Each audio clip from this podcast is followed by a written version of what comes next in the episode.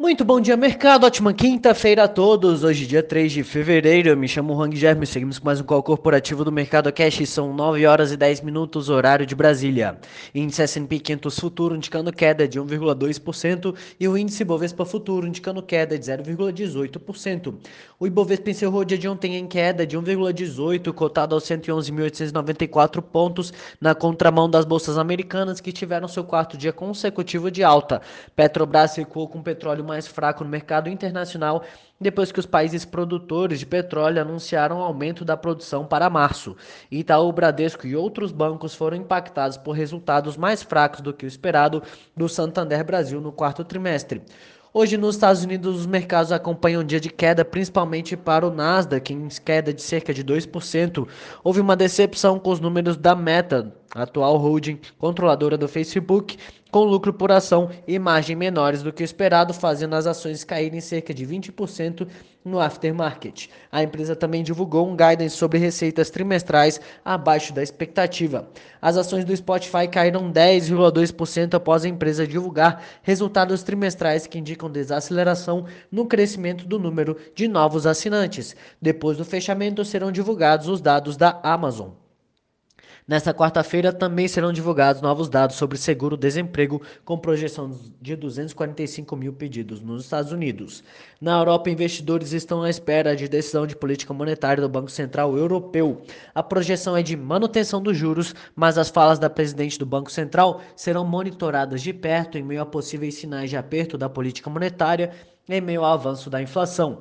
O Banco da Inglaterra também tem reunião hoje com expectativa de alta de 0,1% para 0,25% ao ano nos juros.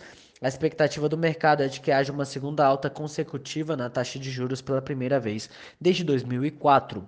Saíram também os PMIs composto e de serviço Market da zona do euro. O composto pontuou 52,3 abaixo da expectativa de 52,4 e o de serviços 51,1 abaixo da expectativa de 51,2.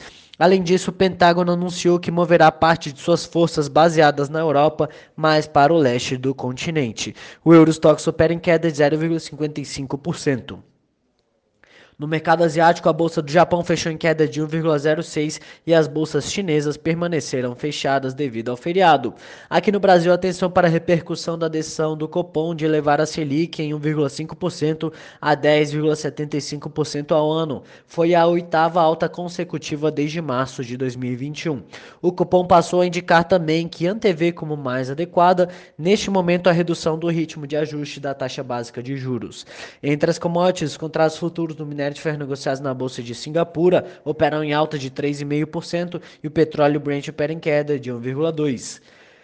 No cenário corporativo, temos notícias da Cielo. A Cielo reportou lucro líquido de 337 milhões no quarto trimestre. Resultado representa um crescimento de 13% em relação ao mesmo período de 2020. Braskem, a Braskem aprovou a convocação de Assembleia Especial de Acionistas Preferenciais Classe B a ser realizada no dia 25 de fevereiro de 2022 para deliberar sobre a conversão da totalidade das ações preferenciais Classe B de emissão da companhia em ações preferenciais Classe A. Ambipar. A Ambipar informou a aquisição de 100% da empresa First Response através da sua controlada integral indireta Ambipar Holding Canadá. O valor da operação não foi revelado. Taesa. A Taesa informou nesta quarta-feira que foi concluída a captação de recursos de longo prazo da companhia através da 11ª emissão de debêntures simples. Notre Dame, a BRL Trust Investimentos reduziu participação na empresa após realização da oferta secundária.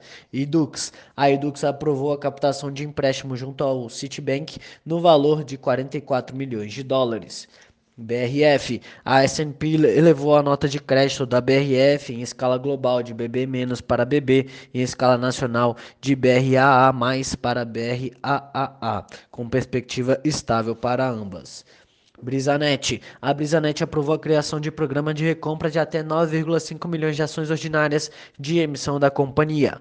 Por hora, estas são as principais notícias. Desejo a todos um excelente dia, ótimos negócios, um forte abraço.